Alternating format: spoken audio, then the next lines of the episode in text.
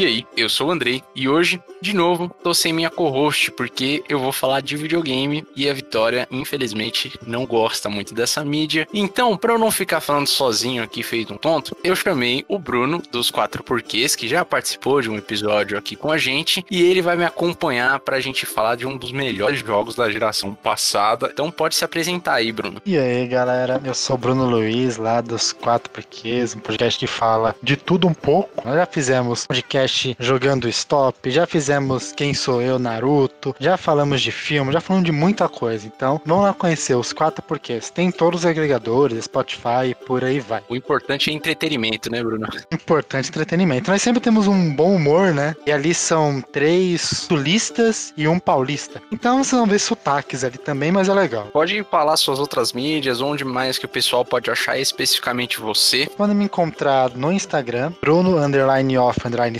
Souls, que também é o mesmo canal da Twitch. Na Twitch eu tenho um dos jogos, vamos falar aqui, foi o primeiro vídeo que eu fiz. Vamos lá acompanhar, agora ultimamente estou fazendo sobre Dark Souls, estou jogando os três Dark Souls, e vou começar um jogo novo nos sábados agora. A frequência que você faz as lives é quando dá na telha ou você tem os dias da semana aí certinho? Não, tem uma frequência. Eu só não fiz essa semana, essa semana que passou, mas minhas lives são terças, quartas e quintas, às 10 horas da manhã, e no sábado também às 10. Aí terça tá sendo Dark Souls 1, quarta Dark Souls 2, quinta Dark Souls 3, e no sábado aí eu, depende do jogo que eu estiver jogando, eu pego um jogo simples. O último que nós jogamos foi Valiant Heart, um jogo que eu chorei no final, não sei se chegou a jogar, Andrei. Lá na minha lista aí, intermináveis de jogos que eu tenho e nunca instalei, mas eu quero muito jogar. Se eu não me engano, acho que eu zerei ele em quatro lives de uma hora e meia, sabe? Ele não é um jogo tão grande assim, não. Sim. É muito bom, é muito bom. Quero ver você chorando no final. Ele é bem intenso, cara. E tem é puzzle, né? Puzzle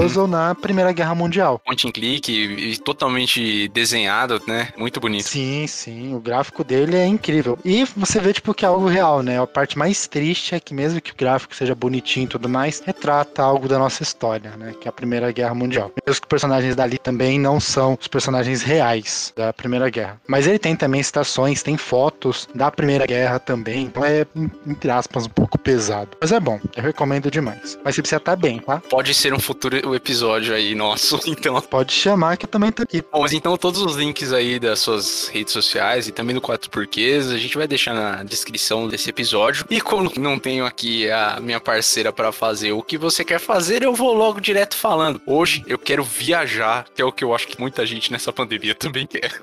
Eu também.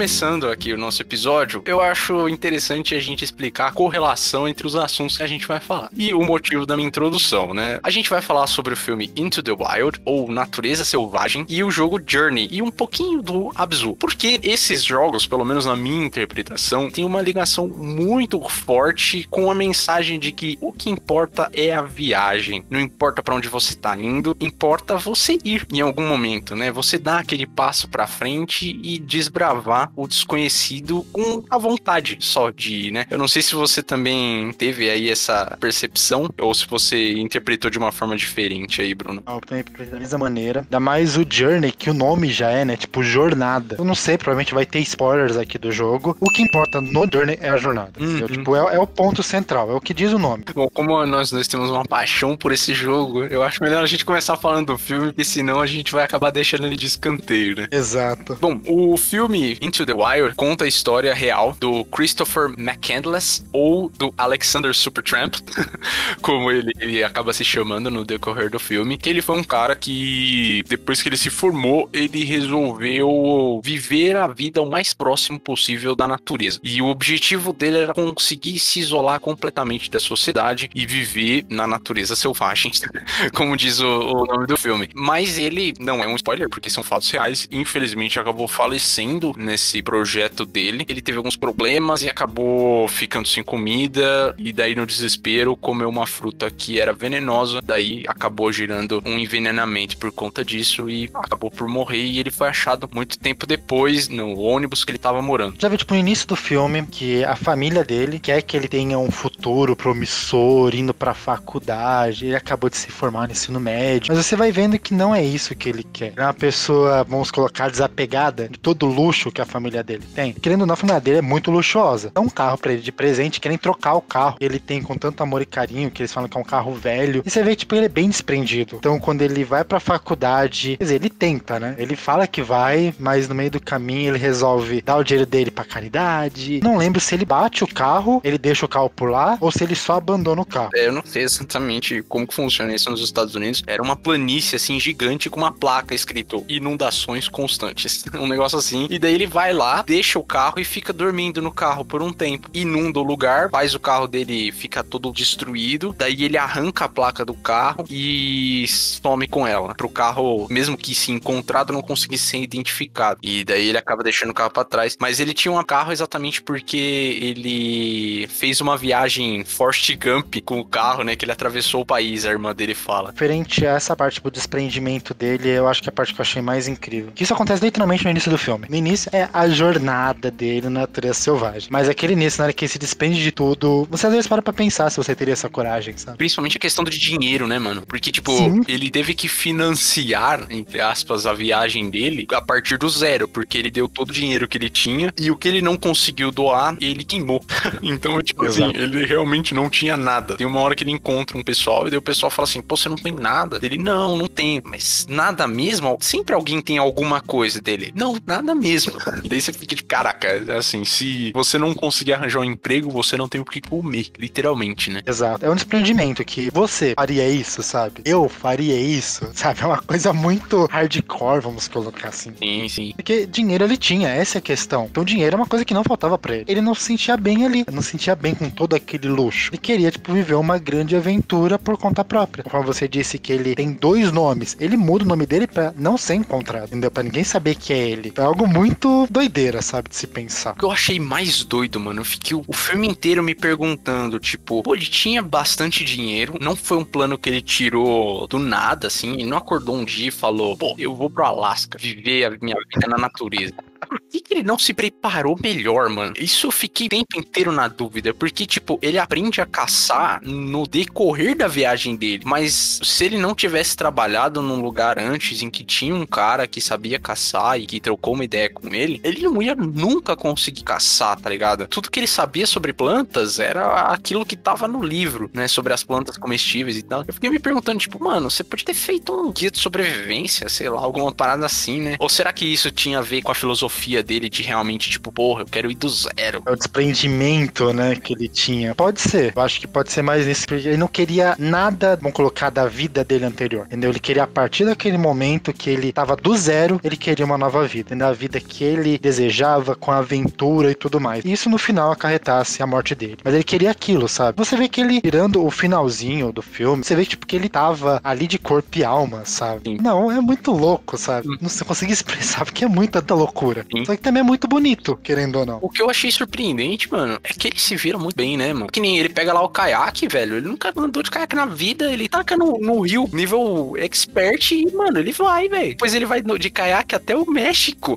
Sim, ele primeiro quer fazer tudo corretamente, falar com a prefeitura pra descer o rio de caiaque. Eles falam, tá, coloca seu nome aqui. Quanto tempo vai demorar? Uns dois anos. Dois anos pra descer o rio de caiaque? 12 anos. Pra 12? É. 12 anos pra descer o rio de caiaque. Ele vai, entra, tipo, clandestinamente no rio e desce de caiaque. Encontra uns gringos maluquete fazendo topless lá, velho. Come uns cachorro quente com ele. É umas doideiras muito nada a ver, assim, velho. Assim, se não fosse real, ninguém acreditava. É, eu não sabia que era real até eu assistir o filme. Quando terminou o filme que apareceu, tipo, o nome do personagem, depois apareceu uma foto dele na vida real, eu fiquei tipo, caramba, o cara fez isso mesmo. Pra mim, tipo, aquilo tudo era só ficção, não era algo real. Eu não cheguei a pesquisar sobre o filme. Você me chamou pra assistir, eu falei, beleza. Aí Eu vi que na Sky do meu pai ia passar, falei, ah, pai, grava pra mim que eu preciso assistir esse filme, que eu vou gravar um episódio de podcast. Então eu só fui e assisti. E, tipo, eu fiquei muito surpreso quando eu descobri que isso tudo que ele fez foi real. Ele tem uma vibe meio Forrest Gump, né? E você fala assim, tá, mano, não é possível que o cara fez isso. Não é possível que ele queimou todos os documentos dele Uhum. e virou um indigente, basicamente. Sim. Porque ele queria, né? Essa também é uma parada. Quando ele vai voltar do México, pessoal da fronteira, eles falam assim, tipo, ah, então, você não tem carteira? Você realmente não tem nada. E daí ele explica pro cara dele, não, eu não tenho nada, porque eu fui pro México, descendo pelo rio e passando pela represa e não sei o que. Daí o cara fala assim, aham.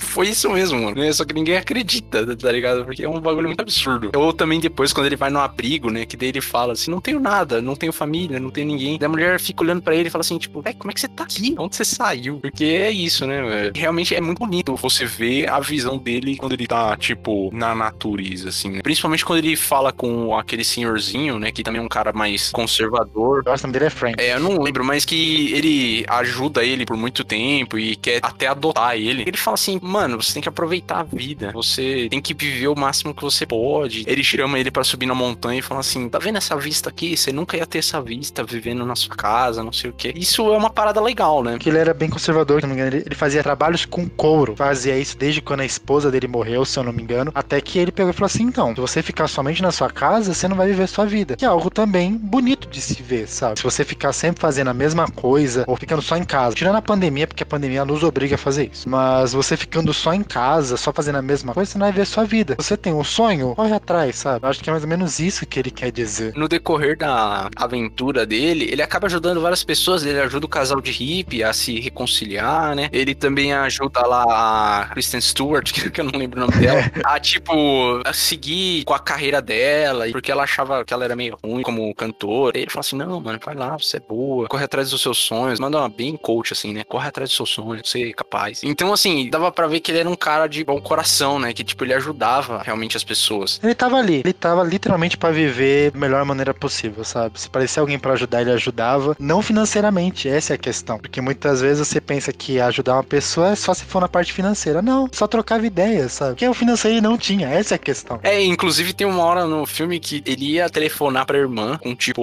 uma moeda, e daí tem um senhorzinho tentando se reconciliar com alguém, e daí ele fala assim: estão pedindo mais dinheiro, atende aí porque eu não tenho mais dinheiro, não sei o quê. E daí ele pega e ele dá pro cara, ele fala assim: ó, fala aí, mano, não preciso falar com a minha família, entendeu? Qualquer coisa assim, o que eu tenho é pleno pra mim, entendeu? Então qualquer outra coisa eu posso dar para as outras pessoas. O que também é muito bonito é a direção do filme. Tem umas imagens de natureza, assim, meio numa vibe documentário, mas Uhum. são muito bonitas, cara. Eles pegaram cenários das regiões mesmo que ele, ele foi, né? Porque às vezes eles falam que, tipo, é Nova York, mas é Vancouver. Eles pegam um lugar qualquer, alguma coisa assim. Mas nesse não, nesse eles filmaram no Alasca mesmo. Depois passa lá no final do filme as localizações. Tem umas imagens de fauna e flora que são legais, assim, né? Mesmo. A Vitória, ela tava vendo assim, daí toda hora que passava um cervo, alguma coisa assim, ela falava: Ah, o Bambi é tão bonitinho. Porque realmente, mano, eu acho muito bonita a natureza, assim. Eu não tenho essa vibe de ir morar no, no interior nem nada. Mas eu acho bonita, né, velho? Você também tem essa, essa admiração aí, Bruno. Também acho da hora. Eu já cheguei aí pra cachoeira, sabe? Fazer trilha. Eu fiz uma vez só, mas é um negócio muito bom. Você se sente em paz, o ar é diferente. É algo muito da hora. Porque nós também estamos acostumados com a selva de pedra, que é a cidade grande. Então quando você vai pro mais interior, até o ar você sente diferente, cara. Que não tem a fumaça, que são os carros. O que eu acho muito legal é a sensação de você se sentir pequeno. É tipo assim, Uhum. você perceber que tem muita coisa no mundo, tá ligado? E você é só um pedacinho, assim, de nada. E que, tipo, se você sumisse ali, tudo ia continuar acontecendo. É uma sensação meio estranha, assim, mas me dá um- uma paz, assim. Realmente isso que você falou. Bem grandioso, né? Você vê, tipo, que você não vai fazer falta pra esse todo. Sim. Não vai fazer falta, você só é uma, uma areia Uhum. todo que existe, sabe? É uma coisa É. muito da hora, muito impressionante. Uhum. Se você parar pra pensar nisso e ficar, caramba. Essa também é uma coisa que o personagem principal também faz bastante, que é essa parada de contemplar, assim, a vastidão e filosofar, né? O filme é cheio de citações de livro e em várias oportunidades, mano. Metade das frases que ele fala são citações de algum lugar, né? Eu vi então eu sabia que era citação, porque sempre aparecia aspas lá. Grande parte das frases que ele manda, principalmente nas narrações, assim, é tudo citação de algum livro que ele lia, que ele gostava, alguma parada assim, porque ele era um cara bem estudado, né? Ele tinha bastante conhecimento das coisas e ficava citando. Outro ponto que também me chamou muita atenção, mano, e que eu acho que você também deve ter gostado, não sei, é a trilha sonora, né? Que é do Ed Vedder, Sim, a trilha faz todo sentido ali. Uhum. Colocar, tipo, os momentos corretos, sabe? Pra poder você sentir. A trilha tá fazendo parte daquilo, então não foi tipo, só jogado. Sim, e também as letras estão relacionadas com o que tá acontecendo. Eu gosto muito do Ed Vedder, muito mesmo. Eu acho o estilo dele, a voz dele, caramba. Imponente, né? Eu achei que combinou muito com o clima do filme. É, essa vibe grunge dele, assim, só que acústico, né? Só com violão e voz. Eu achei muito foda, velho. Até puxando um pouco o episódio que nós, os quatro porquês, fizemos aqui, que foi sobre o ritmo de fuga e o whiplash. Eu acho que a música, ela encaixou tão bem quanto no ritmo de fuga. Foi colocado nos lugares corretos. Uhum. Só é estranho que quando você vê a Kristen Stewart cantando, tipo, dá um contraste muito grande, mano.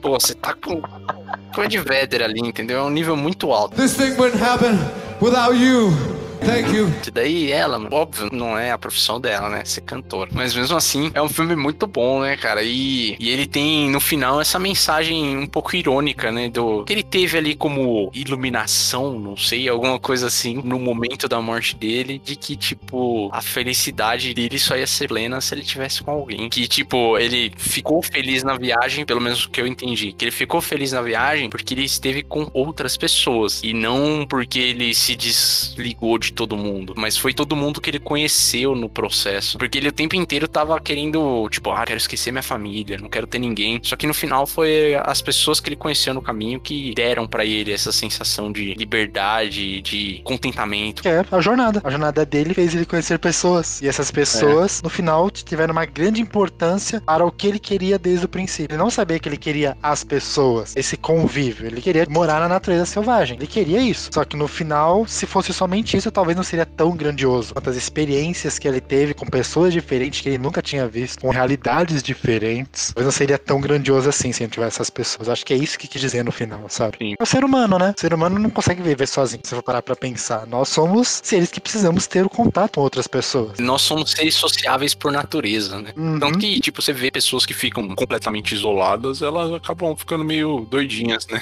E essa é uma parada que eu até achei interessante, mano. Como que ele virou, mano? Porque ele ficou pouco menos de 100 dias antes dele comer o negócio e deu cento e poucos dias até ele morrer. Pensa você ficar, tipo, três meses sem contato com absolutamente ninguém. Mano, é muito difícil, tá ligado? A gente tá num momento atípico da, da história do mundo em que a gente tem um certo isolamento. Mas mesmo assim, cara, você mora com a, com a sua namorada, né? Ou esposa. Namoro com meu primo. Mas minha namorada, ela mora 5 horas daqui. Eu vi no, no seu Instagram a foto sua com ela, eu achei que você morava com ela já. Ainda não. É que eu que sou a pessoa diferentona que mora com a namorada já. Bom, mas de qualquer forma, você mora com outra pessoa na sua casa, é muito difícil você ter uma pessoa que more completamente isolada e não tenha nenhum tipo de contato, né, com ninguém. Geralmente, se a pessoa fica lá de suas duas, três semanas sem ter contato, ela já começa a, tipo, dar uns panes aí na cabeça, né? Mano, como que ele ficou bem, tá ligado? Por três meses sozinho, só com um livro. É, exatamente. Eu já estaria criando amigos imaginários. Ah, com certeza.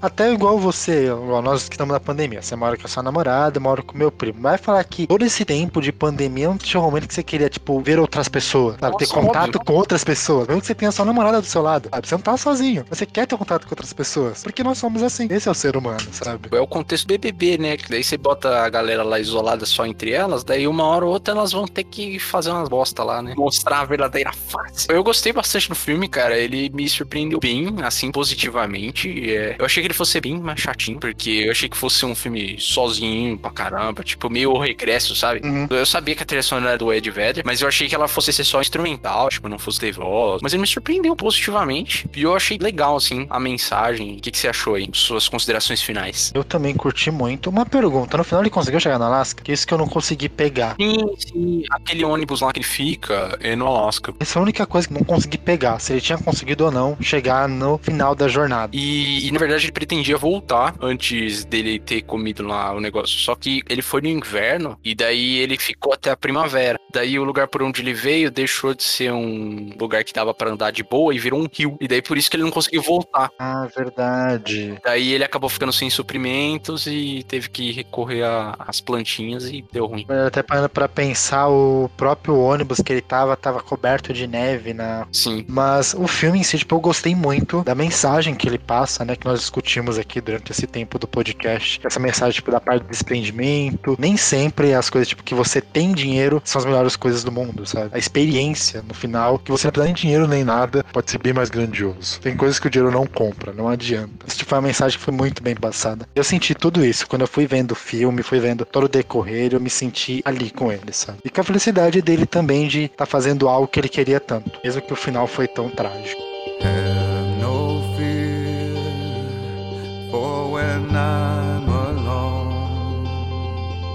I'll be better off than I was before. I've got this life. I'll be around to grow who I was before.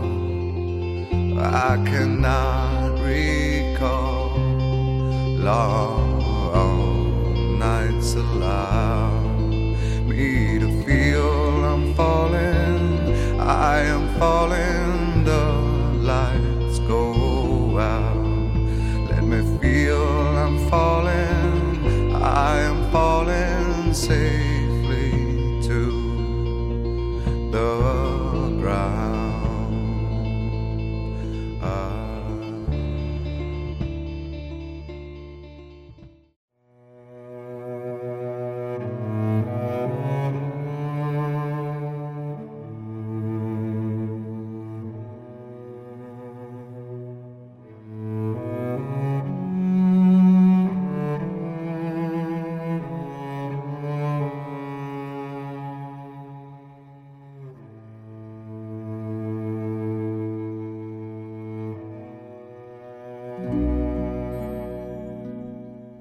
Mas falando em jornada, vemos ao prato principal, que é o jogo de mesmo nome, Journey. Foi lançado pela aquela empresa de jogos, melhor nome de empresa, That Game Company. Ele foi lançado em 2012 para PlayStation 3, sendo exclusivo de inicialmente digital, de forma digital. Posteriormente, ele saiu numa coletânea física junto com os outros jogos da That Game Company. Posteriormente, ele acabou saindo para PlayStation 4, numa versão meio que melhoradinha, não mudou nada, porque o jogo já é incrivelmente bonito. É um jogo meio diferentão, porque meio que ele é só andar pra frente, mas ele é incrível.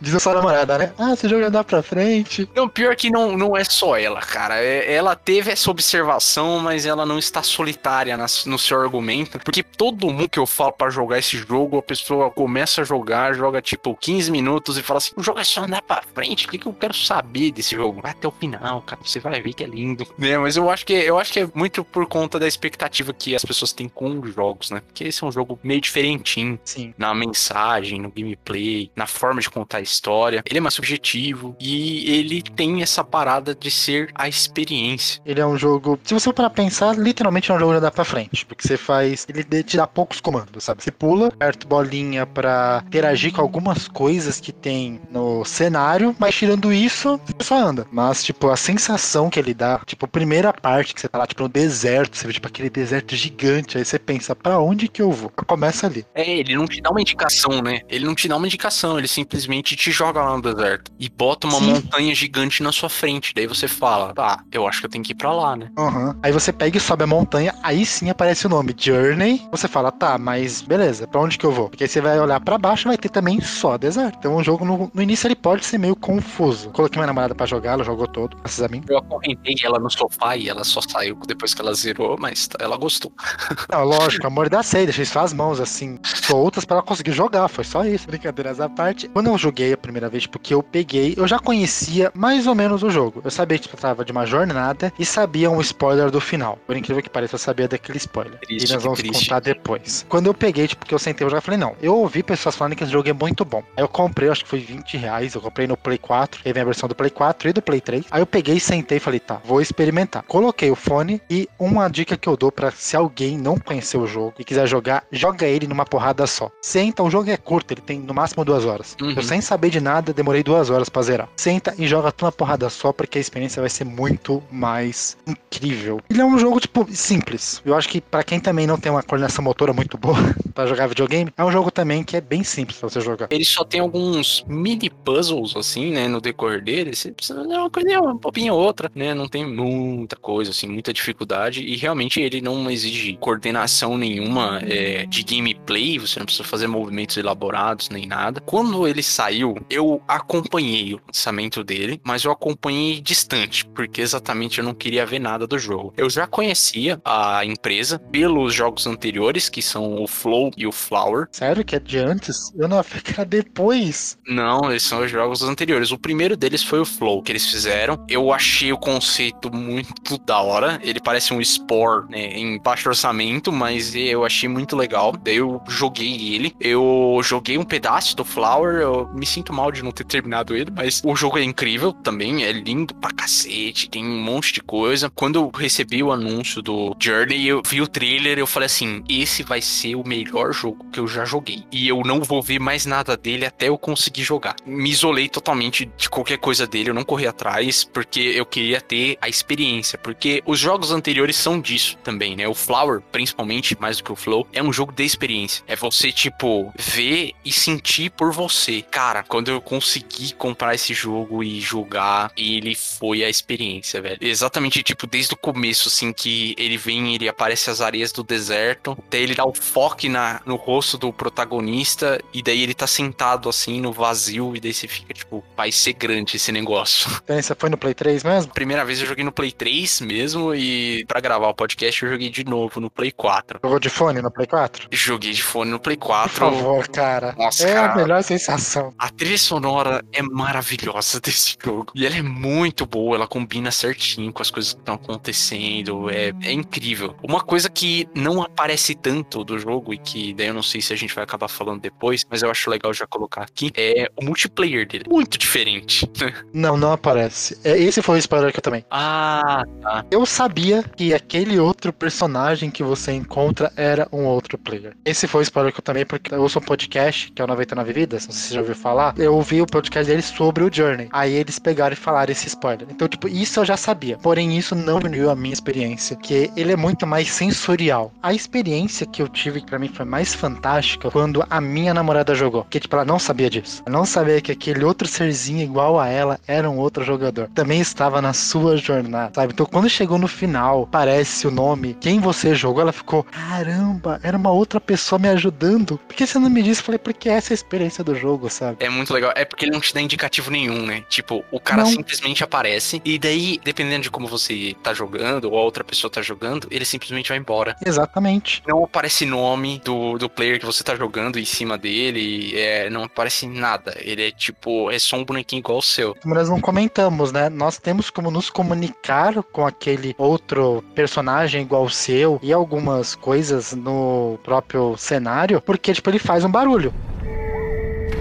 Seu personagem faz um barulho e solta, tipo, uma. Vamos colocar uma letra em japonês, um símbolo japonês, não Sim, sei. sim, é um símbolo e daí cada jogador tem o seu próprio símbolo. Isso eu achei bem legal. Então você tá trocando ideia pra você, tipo, se você não sabe, pra você é um NPC. Olha que legal, o NPC apareceu pra me ajudar. Nossa, esse NPC tá me guiando pra onde tá aquele outro símbolo. E da hora, uma pessoa que me ajuda nesse deserto gigante, nesse jogo que você contaria sozinho, sabe? E essa experiência é muito da hora, cara. E é legal que isso tem a ver com o tema do jogo, né? Porque, tipo assim, tem pessoas que vêm na sua jornada, elas te ajudam e vão embora, porque elas vão continuar delas e vocês estão em caminhos separados, entendeu? E tem gente que às vezes aparece, não é tão importante, mas você no final vai lembrar delas, né? Tipo, que nem na vida, né? Tipo, assim, tem pessoas que vão, vão te ajudar, vão embora. Tem pessoas que vão ser mais importantes, pessoas que vão ser menos importantes, mas todo mundo vai ter um pedacinho na sua história. E é a mesma coisa do jogo. Só que você não faz ideia disso, até você chega lá e fala assim, uou, E até o jogo jogo, ele, se você é uma pessoa que gosta de pegar e fazer tipo platina, conseguir todos os troféus do jogo, ele te dá um troféu se você zerar o jogo uma pessoa o maior tempo possível, pra estar do começo até o fim com você. Ele te dá um troféu se você encontrar 10 pessoas diferentes, as suas jogatinas, te dá um troféu pela jornada. Sim, sim, muito. E é uma experiência que, a princípio, você fala que porcaria é essa, entre aspas, né? Porque ele não- dá nenhum indicativo. Ele te mostra a mecânica e fala, agora tu vai. Ele, ele só te larga lá no mundão e fala, só vai. E ele te larga antes do nome. Essa é a parte mais incrível. Depois de aparecer que é o Journey, ele te fala, tá, o jogo começou, agora o que você vai fazer? É muito bom e o que pelo menos não sei você, mas pra mim um dos maiores incentivos desse jogo foi simplesmente ver ele, porque ele é muito bonito. Eu joguei ele no PlayStation 3, eu me impressionei. Uma geração depois, com jogos gigantes aí, The Last of Us Part 2, Resident Evil 8, jogos grandes assim, com um gráfico foda, eu ainda acho a areinha do Journey uma coisa de outro mundo, sério. Não dá. Eu cheguei a ver algumas coisas, tipo, no Play 3, que meu primo que morava comigo também, que ele tinha um Play 3. Então eu cheguei, tipo, a ver um pouco no Play 3 e pra mim, tipo, mesma qualidade do Play 4, cara. Eu acho, cara, aquela areia é muito bonita, mano. Não é possível que aquilo não roda no Play 3. Tipo, você vai andando, ele vai deixando o rastro, assim, dele. E daí tem umas horas que você é jogado pra trás e tudo mais. E daí, conforme ele vai batendo, ele vai deixando marcas, assim. Tipo, tudo bem, o jogo é muito simples, né? Ele meio que só tem que render- renderizar a areia. E o resto não tem mais nada. Cara, eu acho lindo Mas demais. mesmo assim, sabe? E é legal que ele começa no deserto, ele não tem paisagem só de deserto, né? No decorrer do jogo você encontra alguns ambientes ou abates que você vai passando. Eu lembro também uma, uma coisa, antes nós sairmos do deserto. Quando você encontra a primeira estátua que tem um portão fechado, que você precisa pegar e meditar. E aí, tipo, ele vai contando a história pra você também sem falar, só mostrando uma imagem, um painel, vai mostrando, tipo, como se fosse o andamento da história, entendeu? Aí você vai vendo e você fala, tá bom, minha missão então é ir até aquela montanha de luz que tá longe pra um cacete. Você sabe que é pra você, é pra lá que você precisa ir. Então, se você quiser, início do jogo, olhar a montanha e seguir, tu chega lá também. Se você explorar. Mesmo que o jogo também te dá conquista por explorar. Ele vai te dando trechos da história, né? Sim, sim. Aí você vai, senta, medita. Aí você medita às vezes com o seu colega ali, né? Com o seu amigo, que você não sabe que é amigo, que pensa que é NPC. Você medita com ele, aí ele vai te contando a história. Você vai vendo também que o som daquele. Vamos colocar aquele ser igualzinho o Journey, ele é branco e gigante. É o que tá contando a história pra você, sem palavras nenhuma. Você vai vendo que, beleza, vai ter partes muito tensas que você vai ter que passar. Vai ter seres que vai ter que enfrentar, só que é um enfrentar totalmente diferente, sabe? É mais um fugir. Se eu não lembro qual que é a segunda. Segundo local que você vai. Porque eu lembro que o deserto é tipo grande tempo você ficar no deserto. O deserto ele tem algumas variações de deserto, né? Você começa no deserto mesmo, aquele conceito de Saara que a gente tem na nossa cabeça. Daí depois você vai pra um deserto que eu acho bonito demais,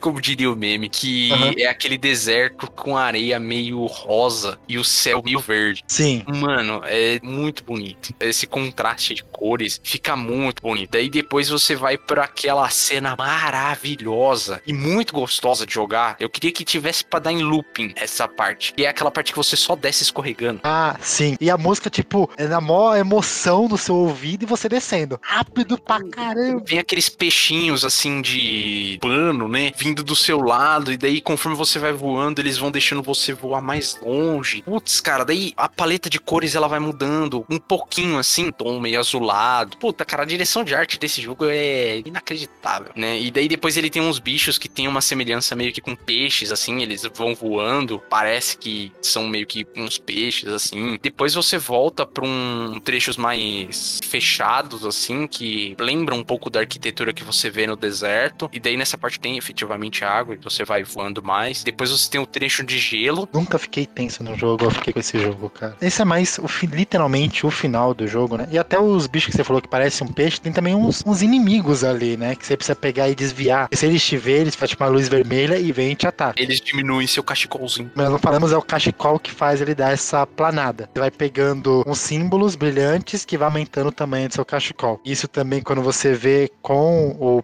outro personagem que tá te ajudando, às vezes você vê que o cachecol dele é maior, você vê que ele mais- pegou mais daqueles itens. Aí ele é menor, ele pegou menos e assim. Aí você vai começar a entender isso na segunda jogatina. Na primeira, tanto faz como tanto fez. Mas a parte que é a parte de gelo, que é literalmente o final do jogo, é uma parte que é muito tensa, por quê? Porque você começa a congelar. Então, seu cachecol, mesmo que ele tá comprido, ele começa a congelar. Então, você não consegue planar por muito tempo. Você tendo a outra pessoa ali te ajudando, se vocês ficarem próximos e segurar a bolinha, ele dá, tipo, aquela luz piscante, ele pega e, tipo, faz você descongelar um pouco. Então você consegue andar um pouco mais rápido. Então também tem essa parte de, na jornada, ter uma pessoa que vai te ajudar. Então, se você estiver sozinho, pode ser essa jornada seja muito mais difícil do que se você tiver uma pessoa. Isso também já equivale como nós falamos do filme, sabe? Sozinho vai ser muito entediante. Você pode ficar louco. Tendo a, as outras pessoas lá que ele conheceu no meio da jornada dele, foi o que fez a jornada dele ser tão incrível. Então pode trazer isso pro jogo também, sabe? E, e você tendo também outra pessoa no jogo, você consegue voar mais longe, literalmente, né? Porque daí quando você tá acabando com o seu cachecolzinho, a pessoa pode ir lá e te dar mais energia para você ir mais longe mesmo. Só tem elogios pra esse jogo. Literalmente uma alusão a, tipo, a nossa vida, sabe? Nossa jornada. As pessoas que aparecem, que às vezes dá, tipo, aquele up pra você ir pra frente, pra você seguir em frente, entendeu? Então, ah, cara, esse jogo, é que nós falando, quem não jogou, vai falar, tá, mas o que, que eles estão falando, sabe? Porque todo esse amor por um jogo que muitas vezes a pessoa vai olhar e falar assim, tá, é isso? Porque a pessoa ela precisa sentir, sabe? Ela precisa sentar, jogar duas horinhas no máximo, se você não conhecer o jogo, sentir, sabe?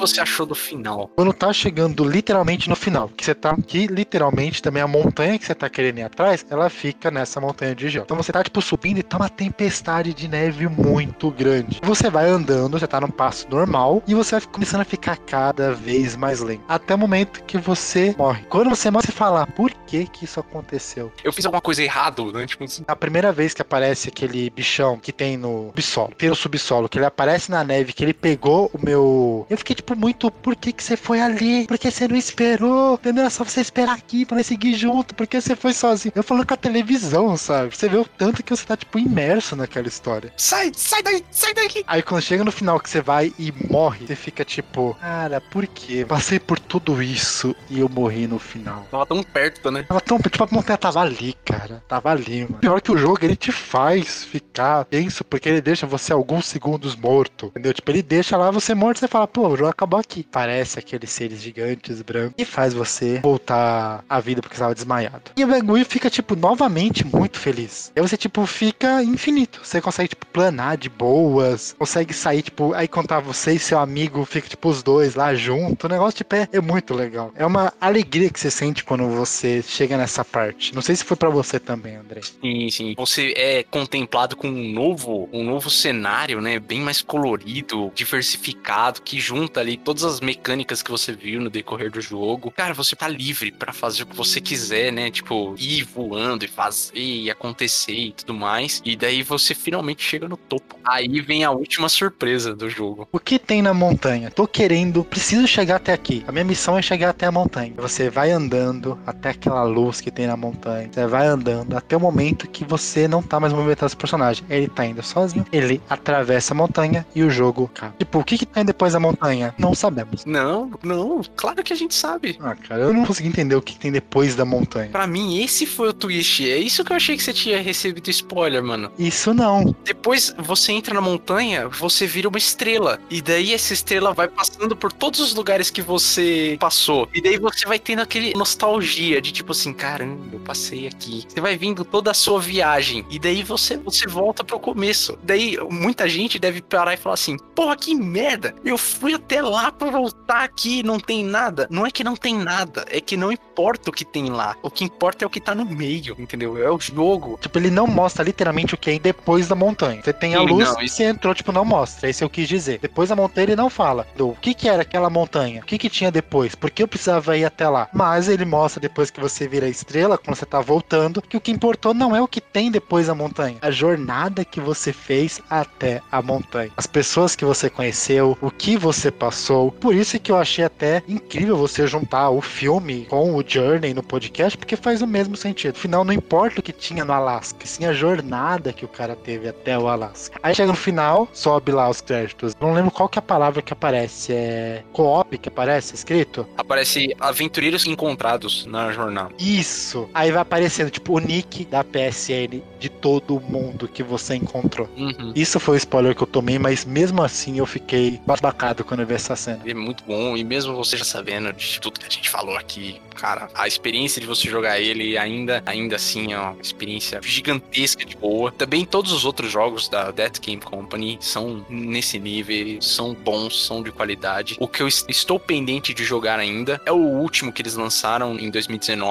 é aquele Sky. Não sei se você chegou a ver, o Bruno. Não cheguei a ver. Eu não joguei os outros, só joguei mesmo o Journey. Mas você já tinha me falado antes do Flower e do Flow. São dois jogos muito bons e quase sempre também tem promoção, né? O bundle dos três jogos na PSN. Esse Sky, ele é o Journey.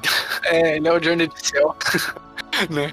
Não adianta, vai ter sempre comparação. Só que ele é mais focado no co-op mesmo. A intenção é você realmente encontrar mais pessoas e o que é muito legal é que ele é gratuito para celular. Ah. É, ele tem para PC também, tem para Switch, só que dá para você jogar ele no seu celular. Hoje em dia que a galera tem mais celulares que conseguem rodar jogos, você não vai jogar no, no máximo, às vezes dependendo do seu celular ali, né? Mas você consegue ter a experiência. Eu tô pendente com ele, eu instalei ele aqui no meu celular. Ele tem as mesmas mecânicas e a carinha do Journey. Tipo, você aperta o botãozinho, ele pula com um jalequinho assim, fica balançando e vai voando. Você pega o negocinho, te dá mais energia e tal. É, ele conta a história de uma forma só visual e tudo mais. Esse Sky Filhos da Luz. Esse mesmo. Vou baixar aqui também pra poder ter essa experiência, cara. Obrigado. Então, mesmo eu não, não tendo jogado, eu vou dar uma recomendação né, de algo que eu não, não fiz, porque eu confio no trabalho dos caras.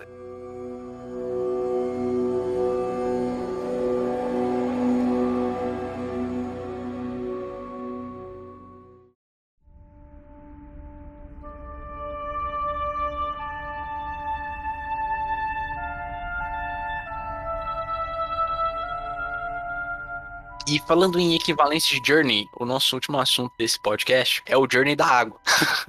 Journey da Água, exatamente. Bom, dá uma sinopse aí e já fala suas impressões aí sobre o Abzu. Pelo início ali você é como se fosse um nadador. Você tá tipo num oceano gigante que você pode explorar. A mesma pegada de Journey. O jogo ele te dá, ele só pega e dá uma contração e fala: Vai, o que você precisa fazer, você vai descobrir no decorrer da jogatina. É um jogo que eu gostei de jogar, porém eu não tive a mesma sensação que eu tive com Journey. Não sei porque, tipo, eu não tava tão prestando atenção em tudo. Eu tava, tipo, jogando e falando com a minha namorada ao mesmo tempo. Pode ter sido isso. Até eu queria rejogar antes de fazer o podcast, só que como o nosso foco seria o Journey e o filme, né? Eu não cheguei a rejogar. Mas na primeira impressão, assim, eu não achei ele tão impactante quanto o Journey. Porém, tem uma cena que eu fiquei, tipo, é a cena do tubarão, você lembra? Essa cena é bem legal mesmo. E mesmo que eu não tava, tipo, tão imerso ali, igual eu estive quando eu joguei Journey, essa cena também eu fiquei, mano, que da hora, sabe? Que legal. E ele também é cheio de puzzles dentro da água. Ele tem um pouco também de Journey, porque você também pode meditar. Tem umas estátuas que você pega e medita. Você tem um robozinho que te ajuda. O nadador, você descobre, não sei se pode falar, mas vou falar, que no final ele é um robô, ele não é uma pessoa. Mas você tipo, vai seguindo. É um jogo que eu também acho que a pessoa, ela precisa, mesmo que eu não tive essa experiência, sentar, colocar o fone e prestar atenção em tudo. Provavelmente a experiência da pessoa vai ser bem melhor do que a minha. Porém, também não desvalorizo, sabe? É um jogo que eu recomendo pra caramba. Journey em primeiro lugar, porque Journey é é vida. E a Bizu também, que são as duas experiências que eu tive de um jogo nessa pegada. Eu tive uma experiência inferior com o, Abzu do que com o Journey. Eu também tive problemas pra jogar ele, não consegui jogar ele numa tacada só. Eu acho que primeiro porque ele é um pouquinho maior, pelo menos tive essa impressão de que ele tem mais coisa, conteúdo mesmo. A sua gameplay é mais extensa. Comecei a jogar ele achando que ele fosse ser mais curtinho, tive que parar também no meio, daí depois eu retomei. Mesmo que no mesmo dia eu tive essa quebra. E eu achei que ele o tempo inteiro ficava tentando emular o que o Journey fez. Eu tive muito essa impressão. Uma sensação, né? É, ele era o Journey da. A gente viu o Journey, a gente achou isso, isso legal, então vamos fazer o Journey da. Mas é, não vou dizer que é tipo uma cópia, porque foi o mesmo diretor de arte que participou do projeto do Journey. Então talvez é tipo, seja a identidade do cara. É, mas é meio que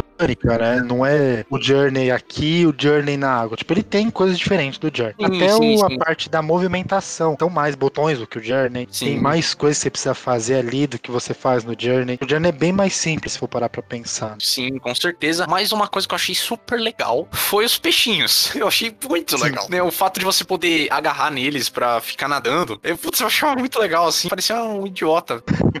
Meio criança, assim. Primeiro que me lembrou muito Gloob Gloob, que eu assistia quando era criança. Lembra? Porque ele ficava mostrando os peixinhos e eu falava assim: Ah, esse peixinho eu vi no Gloob Gloob.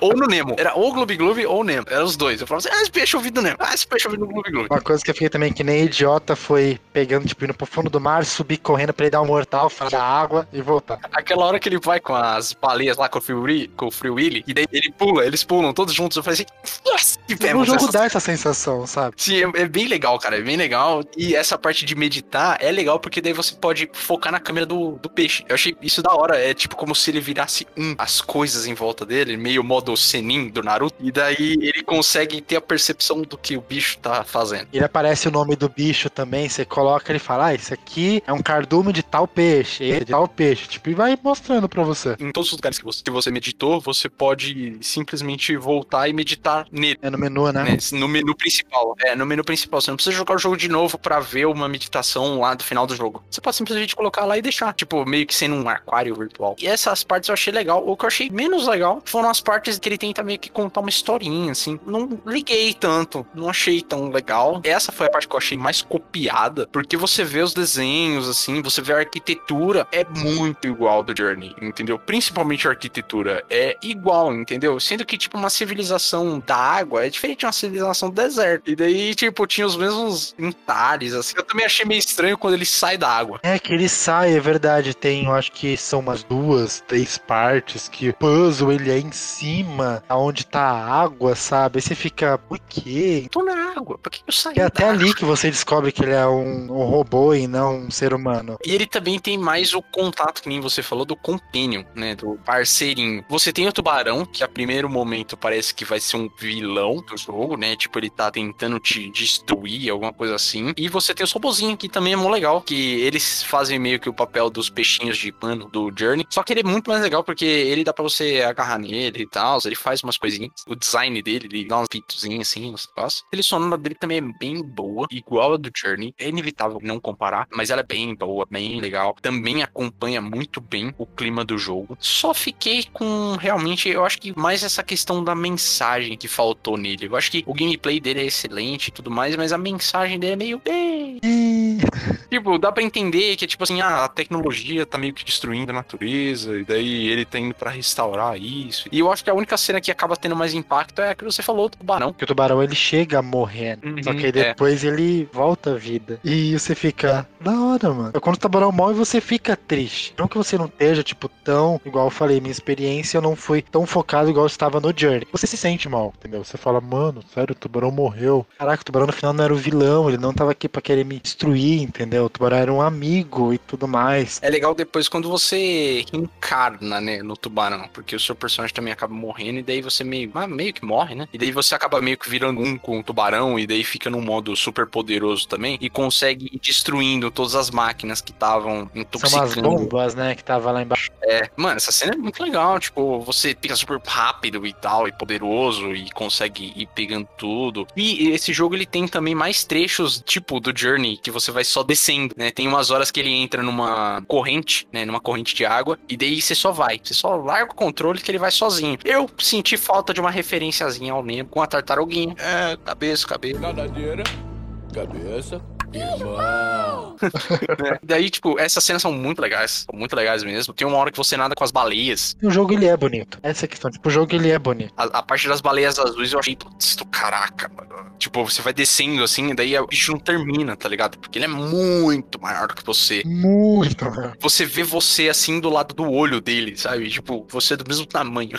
Quando você tá com as baleias, né? Que nem eu falei lá do. É baleia ou golfinho? Acho que é golfinho. Tipo, é legal você nadar com eles, pular lá e eles fazem os flips e tudo mais. No final falta, né? Falta alguma coisa. Essa parte que você fica super poderoso. Você jogou Journey antes, você vai lembrar de Journey. No final, que você também fica super poderoso. Porque são dois jogos diferentes, duas histórias diferentes. Mas o final em si, ele não dá aquele impacto que o Journey dá. É um jogo bom, não é algo que eu falo, nossa, não jogue. Eu acho que se você jogar o Abzu primeiro, você vai ficar mais feliz do que a gente, né? Daí Também você não acho. vai ter o padrão colocado muito alto, né? É o Journey de água. Coloca muito peso em cima da É difícil pra arrumar um jogo que tenha uma mesma pegada de Journey e tenha o mesmo impacto que você tem quando você jogou Journey. Sei que eu o André aqui somos duas pessoas que idolatram esse jogo, né? É, a gente também talvez não seja muito padrão pra ficar falando do- de jogos, porque eu acho que essas três, o filme e os dois jogos que a gente comentou, se você tá numa vibe existencial, quer filosofar um pouco, conhecer sobre a vida, o universo e tudo mais, eu aconselharia muito você a conhecer. Eu acho que é uma boa oportunidade pra você ir por um autoconhecimento, assim, uma reflexão distante. Com certeza. É não, um jogo que você vai sentar e refletir, cara. Não vai conseguir sair dali não impactado. É o importante no final das coisas é ir de cabeça, se jogar na jornada, né? Se jogar na jornada. Pode ser que o ouvinte pegue e fale: Não, não, eu acho o Abizu melhor. Cara, também tamo aí, entendeu? Gosto é gosto. Gosto não se discute, se lamenta.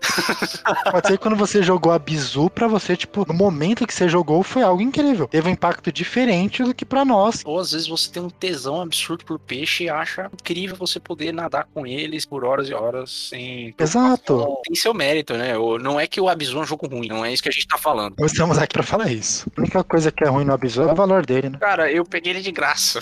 Também peguei de graça quando a PlayStation liberou 10 jogos de graça. Eu peguei ele de graça três vezes. Eu tenho ele na app, eu peguei ele na Plus e eu peguei ele de graça nos 10 jogos de graça. O Journey também, eu comprei ele e daí depois a PlayStation deu de graça, como todos os jogos que eu comprei. Incrível, né? Se eu olhar minha prateleira de jogos, velho, metade dos jogos que eu tenho aqui a PlayStation deu de graça. O meu aconteceu isso com o Tomb Raider. Comprei o Shadow of Tomb Raider em uma semana, na outra semana já tava que ia ser o jogo de graça da Plus. Nessa semana em específico que saiu isso, eles deram Rise. Dois meses antes, teve uma promoção. Daí eu falei assim: ah, faz tempo que eu não compro o jogo. Daí eu vi, entrei, pesquisei, vi uns sites que estavam com promoção legal, assim. Daí eu falei assim: vou comprar Star Wars Battlefront 2 e Rise of the Tomb Raider. Ah, você não fez isso. No mês seguinte saiu Star Wars Battlefront 2 e no outro mês saiu Rise of the Tomb Raider. Eu agora comprei o Nier Automata. Comprei. PlayStation. Se você me der esse jogo de graça daqui uns meses, eu vou ficar num nível. Muito pé da vida. Cara, é impressionante, velho. Sem brincadeira, eu tenho muito jogo que saiu de graça. André, eu vou começar a perguntar pra você qual jogo que você comprou pra mim ver se provavelmente vai ter na Plus depois. Porque, pô, tá difícil, hein?